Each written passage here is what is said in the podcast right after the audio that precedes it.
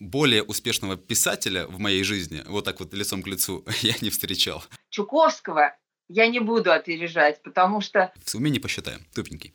Добрые дела – это замечательная э, вообще тема. Ты зелененький, и я зелененький. Давай дружить. Доброта – это вообще на чем держится мир. Про добро арт.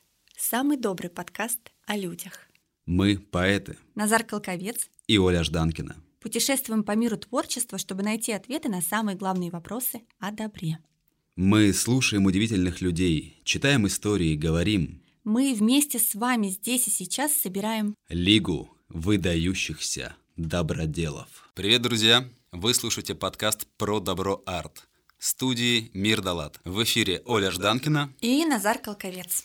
А в гостях у нас сегодня российская писательница детской, обучающей и художественной литературы Елена Александровна Ульева. Здравствуйте, я очень рада всех приветствовать. А мы очень рады, что смогли вас пригласить в наш подкаст. Благодаря интернету и подсчетам Российской книжной палаты мы знаем, что вы самый издаваемый из живых детских авторов. В 2020 году вы уступили только Корнею Чуковскому. Миллион экземпляров книг против ваших 900 тысяч соответственно. Что вы почувствовали, узнав эту новость?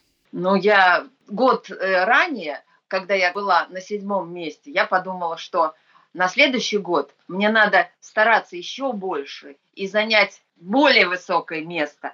Но э, когда в 2020 году я заняла второе место, я подумала, что все-таки, наверное, Чуковского я не буду опережать, потому что он мне очень нравится как автор. И я думаю, пусть Чуковский останется на своем месте, как бы, а я уже буду на своем и буду гордиться своими завоеваниями, своим трудом, достижениями. Это все, конечно, благодаря читателям, потому что они покупают мои книги. А покупают они, наверное, потому что им нравится. Я могу это подтвердить как один из самых, э, наверное, постоянных ваших читателей, потому что «Сыну сказки на ночь» — это вот то, с чего все началось. У меня вопрос, а как это так постараться и занять э, место повыше? Как может постараться детский писатель? Что-то писать более интересно или больше? Как это происходит вообще? Каждая моя книга, она по какой-то теме. То есть я могу детям рассказать о космосе там, или о шахматах, или там, о том, как устроен человек. Ну, масса разных интересных тем. Или там про эмоции какие-то сказки, или мы там готовимся к школе, развиваем какие-то замечательные навыки – можно сделать это плохо, спустя рукава, а можно вложить всю душу, значит, сердце свое. И когда ты видишь, что получился результат, ну, лучше который, мне кажется, уже нельзя превзойти, ну, ты себе говоришь, ну, отлично, молодец, я очень рада. Стараться по полной программе, чтобы ты чувствовал, что выполнил свою задачу на 100%, потому что так критически отношусь, как я к себе отношусь, мне кажется, ни один читатель так не относится. Я очень такой большой перфекционист и хочу, чтобы мои книжки были идеальными, чтобы они несли добро, свет, учили детей, чтобы дети, прочитав их, узнавали что-то новое, становились лучше – вот э, задача моя, и я как бы стараюсь это сделать по максимуму. Ну, когда, допустим, писатель, не писатель, поэт выступает на сцене, он отдает всю свою душу залу, а зал отдает ему тут же какую-то энергию обратно. А как вы получаете вот эту энергию обратно? Вот вы вложили всю душу, что там дальше-то как жить? Знаете, что процесс э, творчества, создания, он и есть как раз вот, вот таким вот э, как бы откровением для самого человека. Вот когда актер выходит на сцену, например, или играет в кино, он полностью отдается самому процессу. Если бы ему это все не нравилось, наверное, он бы этим не занимался. То же самое с писательским трудом. Когда ты делаешь то, что тебе нравится, когда ты видишь, что твоя ну, работа замечательная, то ты получаешь удовлетворение, радость и еще много всяких таких вот ощущений, которые невозможно описать словами, их может понять только творческий человек, когда создает то, что, то, что ему нравится. Согласен. Возвращаясь к вашим словам о собственной требовательности к работам, к сказкам, я понимаю, что в этом и кроется залог вашего успеха. И отсюда у меня вопрос. Это на сегодня мы знаем о ваших регалиях и достижениях, но давайте вернемся в прошлое Расскажите, пожалуйста, нам и нашим слушателям, с чего вы начинали, где вы учились и что закончили? Я училась сначала в педагогическом училище, потом я закончила педагогический университет, А потом я работала в школе, в детских центрах, частным образом с различными учениками. И вот э, начиная свое обучение, там, работу, мне очень нравился именно процесс творчества, потому что можно, конечно, работать, э, я учитель начальных классов, по уже сложившейся программе, делать то, что до меня делали там тысячи, миллионы учителей, но это неинтересно. Мне было всегда интереснее создать свою программу, э, свою методику, более эффективную, которая подходит именно ко мне, которая зажжет сердца моих учеников, которая заставит их полюбить учебу, сделать все, чтобы например, обучение для них было не из-под палки, не, не каким-то таким трудом очень мучительным, а чтобы это приносило им удовольствие. Потому что я считаю, что процесс обучения, учения, процесс познания, он естественный для человека. Это его потребность такая. Вот дети, например, почемучки, они все время спрашивают, им все интересно. То есть для них это не труд, для них это радость узнать что-то новое о мире. И мы должны вот это вот вот эту их потребность реализовывать в обучении. Если мы правильно это сделаем, то наш ребенок будет учиться с удовольствием. А если мы будем его заставлять и мучить, то, конечно, обучение будет идти тяжело, трудно, и малыш не будет ну, любить учиться. И вот эта вот сама перспектива сделать процесс обучения интересным и вообще как бы вот максимально эффективным, мне вот эта вот идея нравилась, когда ты можешь совершенствоваться, когда ты можешь идти вперед. Это в любой профессии когда ты можешь э, с помощью своих каких-то там способностей создать что-то новое, что-то интересное, то, чего не было раньше, сделать это максимально эффективно и увидеть результат своего труда, когда дети бегут на уроки, с удовольствием занимаются, когда они просят, чтобы с ними занимались. У меня были такие ученики, то есть они готовы были заниматься с утра до вечера. Вот э, как бы почему это не может быть как раз вот такой вот целью, ну такой радостью. Я считаю, что это, в принципе, все оправдано. Я правильно понимаю, что именно это желание стать творцом больше, чем исполнителем, ну, какой-то системы образования и уже устоявшихся, скажем, планов по образованию детей и побудило вас уйти из преподавательской деятельности в писательскую? Да, потому что я не хочу сказать, например, про всех э, людей, про всех учителей, потому что каждый человек уникален. И каждый человек, э, кому-то быть исполнителем и работать по определенной программе, это как раз очень свойственно. И он добивается успехов именно вот действуя таким образом. Я э, поняла, что я больше творческий человек, мне интереснее создавать что-то новое. И вот я смогла реализоваться в этом и чувствую, что это мое призвание, мне это приносит радость. И, ну, в общем, всем остальным, соответственно. Когда ты делаешь что-то с радостью, когда ты вкладываешь душу, свою энергию, это потом все равно чувствуется. Это чувствуют э, те люди, которые потом работают по моим программам, там, читают мои книжки. Я надеюсь, потому что, может быть, им это как раз моя энергия и желание сделать что-то хорошее, доброе и передается. А вы помните свою я первую книгу? Ну да, я помню свою первую книгу. А, я очень много занималась с детьми, и мы играли в самые разные игры очень много игр было. Я подумала, что вот как хорошо, что мы... Я вообще сама очень любила всякие игры в детстве. То есть, и, например, и настольные, и какие-то такие вот, э, которые там что-то рисуешь на бумаге. Или просто устно там какие-то там, ну, типа города вот таких вот. у меня набралось таких, ну, я не знаю, по-моему, тысячу игр. И я подумала, как бы интересно было, если бы другие люди узнали про них, потому что это же здорово играть. И я их все записала, и потом я отнесла их в издательство. И, в принципе, моя идея была воспринята хорошо. Вышла целая серия книг. Э, замечательный художник ее иллюстрировал. Вот, по-моему, даже эти книжки до сих пор продаются в магазине и, наверное, приносят пользу читателям. Ну, вот такая, такой. Потом я просто у меня возникла вот такая идея, что дети, когда идут в первый класс, им дарят э, обычно ну, такую красивую книжку, подарок первоклассника, как хорошо учиться в школе, как это замечательно. А когда ребенок идет в детский сад, ему ничего не дарят. Но он же тоже должен, например, узнать, что его ожидает в детском саду. Дети боятся, потому что не хотят идти в детский сад, потому что они не знают, что их там ожидает. А познакомить, рассказать, как там здорово, и вообще поздравить с этим замечательным событием тоже неплохо. И тоже э, издательство «Эксмо», кстати, очень так доброжелательно отнеслось к этой идее. Нашли замечательного художника. Там просто чудесные картинки. Дети радуются, дети счастливы. Там стихи, там рассказы. Вот, кстати, в этом году эта книжка переиздалась спустя, там, по-моему, 11 лет.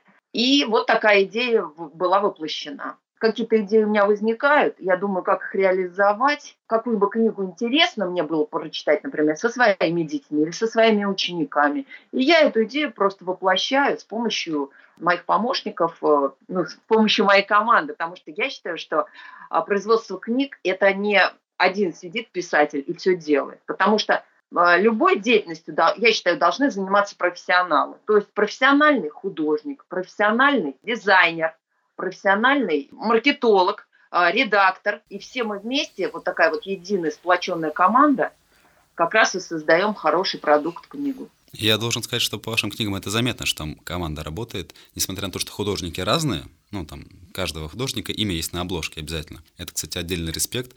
Но видно, что создано качественно. И для ребенка же очень важно, и даже важнее картинки, чем буквы, пока он не умеет читать. И именно поэтому дети так падки на красивую обложку, интересных персонажей.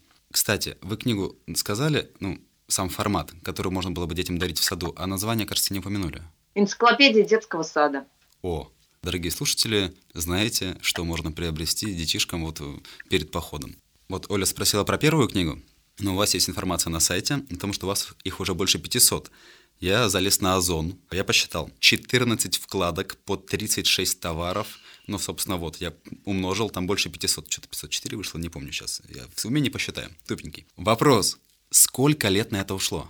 Ну вот, э, я посчитала, может быть, 11 лет ушло. Ну просто я работаю быстро, потому что я, когда делаю какую-то книжку, думаю над какой-то книгой, я включаю все свои резервы, все свои возможности, стараюсь максимально хорошо сделать. И, в принципе, я не тот писатель, который там 10 раз переписывает свои тексты. Я лучше один раз хорошо подумаю, все это себе представлю зрительно. С чего начинается у меня работа над книгой?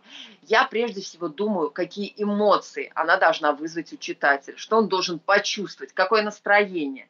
И от того, какую эмоцию он должен испытать, я уже дальше иду. А как передать эту эмоцию? С помощью чего? Как вот это вот настроение мне сделать?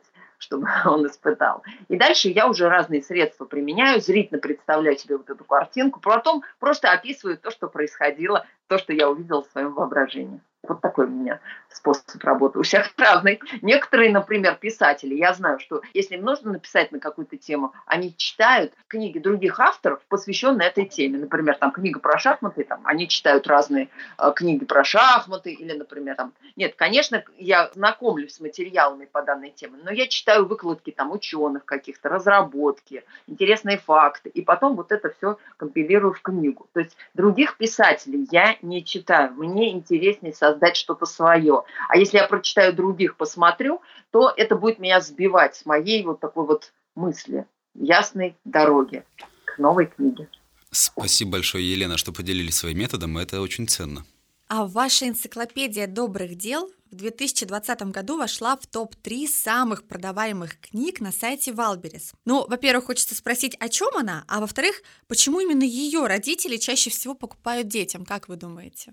А, я считаю, что добрые дела – это замечательная вообще тема, потому что родители понимают, что воспитание ребенка – это важный аспект. Каким мы его воспитаем, таким человеком он и будет. А воспитывают наши книги детей замечательно, потому что они показывают ему пример, объясняют, что хорошо, что плохо, показывают последствия, что если ты будешь делать вот так, это закончится вот этим.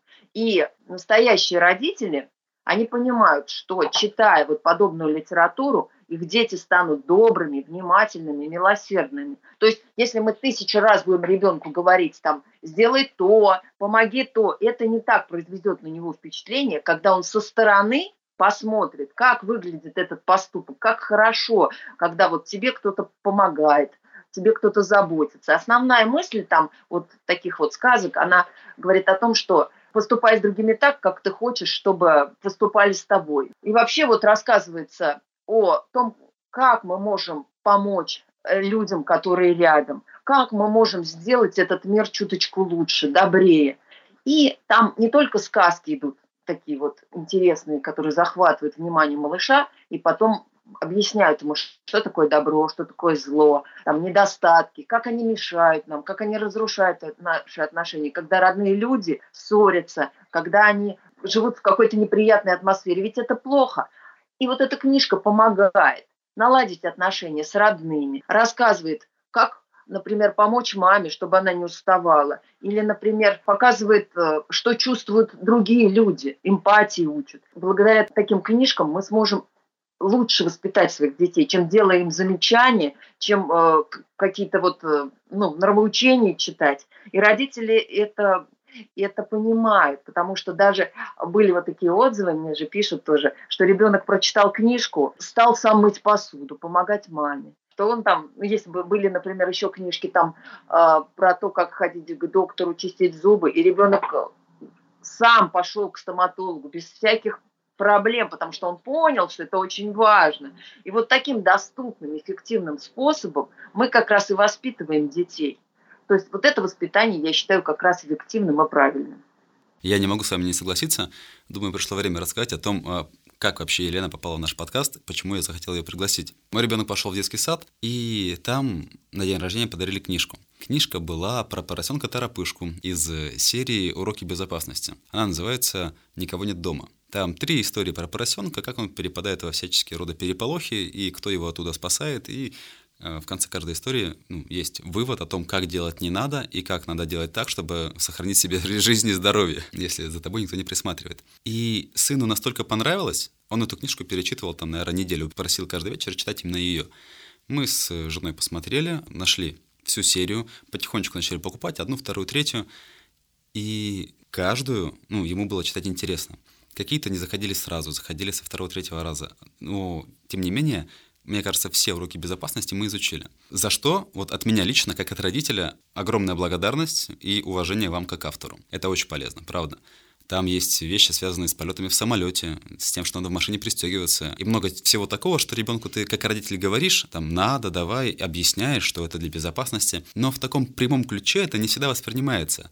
А когда он смотрит не на себя ребенок, а на какого-то персонажа, на ослика, например, упрямку, который упрямится и из-за этого страдает, потому что он упрямый, то ребенку ну, более доступно это все становится. Скажите, пожалуйста, как вам пришла в голову вот именно эта серия книг и сколько там может быть всего? Ну, у нас есть еще тоже серия подобная про полезные сказки, да?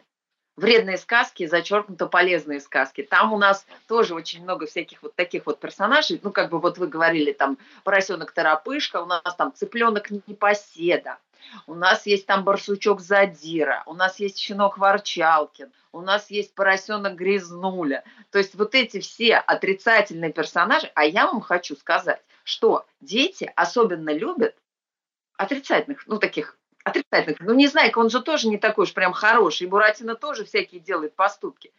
Но зато ребенок, когда смотрит на такого отрицательного персонажа, он как бы чувствует, так как раз он видит все эти недостатки со стороны, и не хочет быть, во-первых, на него похожей, не повторять его ошибок, и на его фоне, конечно, растет. Потому что все наши дети хотят быть хорошими, хотят быть взрослыми, большими, хотят стать лучше. Они как бы ну, это цель любого человека. Он взрослеет, становится лучше. А вот эти книжки помогают ему не совершать этих ошибок. Они, э, понимаете, э, в чем еще большая такая недостаток у ребенка? У него отсутствие жизненного опыта.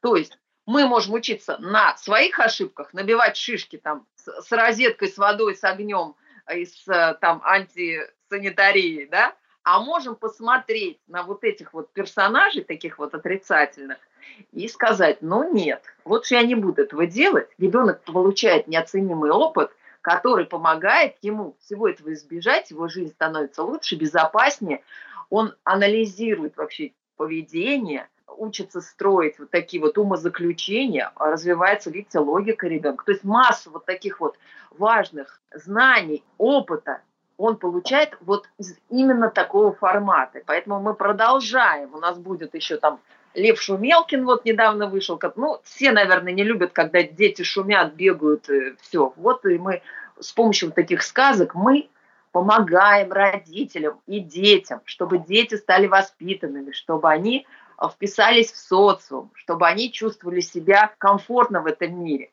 Но если ты знаешь правила вот эти вот, что да, мы надо мыть руки, почему? Вот поэтому, вот там вирусы, микробы, там э, зубы чистить, не трогать горячее, то тебе комфортно в этом мире, потому что ты знаешь его правила, ты их соблюдаешь, и у тебя жизнь становится замечательной и приятной. Я считаю, вот в этом смысл.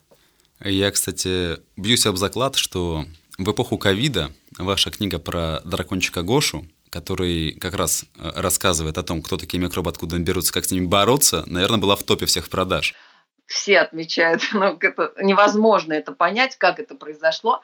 Я вам уже рассказывала то, что а, многие идеи книг, ну, я придумываю сама. То есть вот там про детский сад, там про игры. И однажды там а, в издательстве мне, у меня была уже книга «Как устроен человек», о том, как э, устроен человек, капелька крови путешествует по организму, общается со всеми органами. И мне предложили из издательства еще написать книгу о здоровье про больницу. А я говорю, ой, вы знаете, нет, я не очень хочу про больницу писать, я хочу написать про вирусов говорят, ну нет, это неинтересно, это кому это нужно? А я сказал, что это очень интересно, потому что у меня есть книжка «Энциклопедия для малышей в сказках», где ответы на все вопросы почемучек. Она, там, я не знаю, полмиллиона экземпляров вышла. Это самая моя такая главная книга. И вот ко мне дети ходили на занятия, и мама пришла и сказала, что мой ребенок из всех вот этих 90 сказок обожает одну. Он меня заставляет его, ее читать каждый день. Это сказка про вирусы, это про маленький народ, который живет, вредит.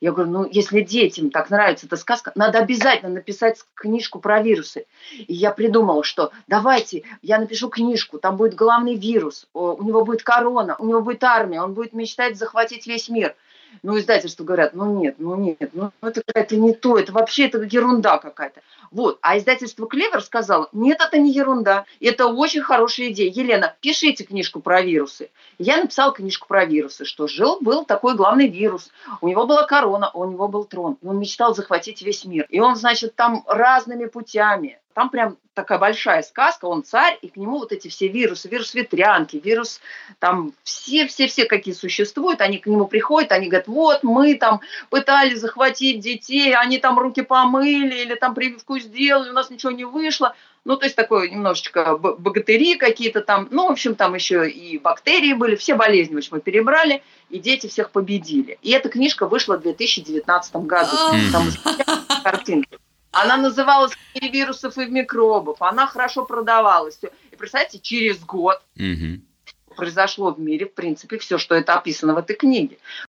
Вот, а потом уже мы с издательством Клевер сделали как раз вот э, немножко по-другому эту книжку, ну именно вот под э, коронавирус мы сделали, а она получила приз на международном фестивале, вот эта уже книжка. А потом уже был дракончик Гоша. То есть у нас это все история очень серьезная. То есть мы помогаем детям с самого начала, потому что это, в принципе, актуально. Они должны быть готовы. И я скажу, как отец, что это работает. То есть э, мой сын просит именно книжку про дракончика Гошу и то, как он там избегает и борется с бактериями, читать чаще прочих. Я еще подключаю, конечно, я там начинаю читать выразительно. Жил да был дракончик, там все вначале с мамой поговорил, а потом встречается ему первый вирус. Я делаю специально такой голос, там он, дракончик говорит, «А, привет, меня зовут дракончик Гоша. А я микроб.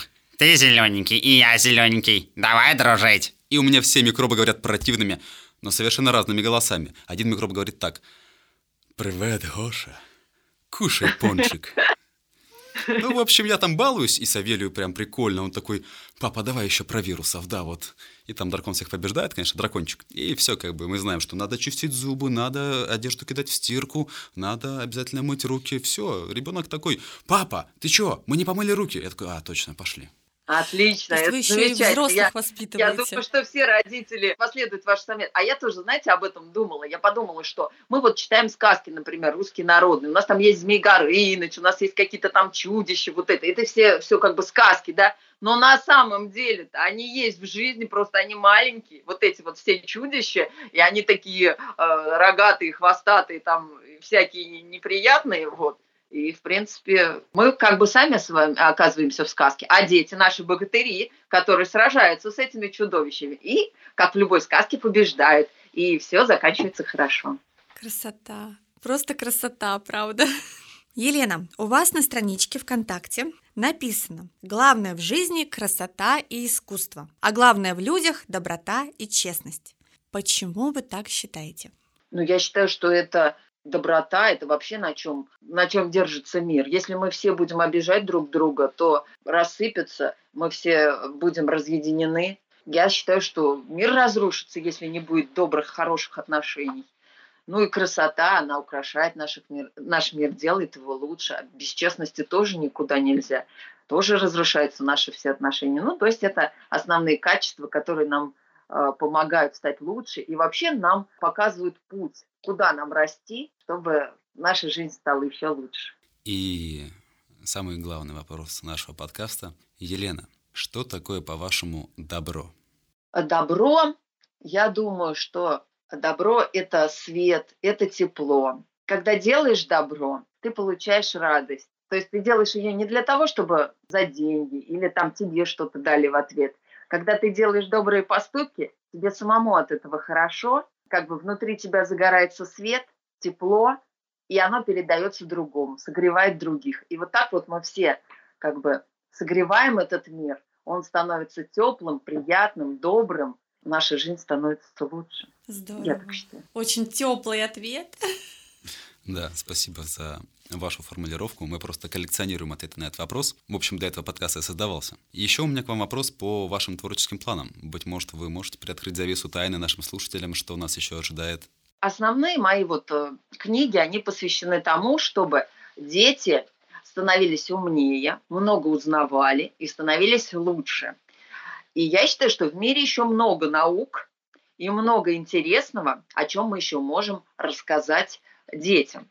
Ну, то есть, мне кажется, это как раз необъятная какая-то вот такая вот вещь. Ну, например, ну вот книги мои, например, посвящены различным наукам, да, то есть ребенок спрашивает, почему идет дождь, или там, почему трава зеленая, но например, химию, там, биологию, физику он будет изучать в восьмом классе. И что мы теперь до восьмого класса ждать ответа на свои вопросы? Это, конечно, сложно. А если, например, это будут отвечать какие-то там научные, ну, там, ученые какие-то, или даже родители часто не могут сформулировать.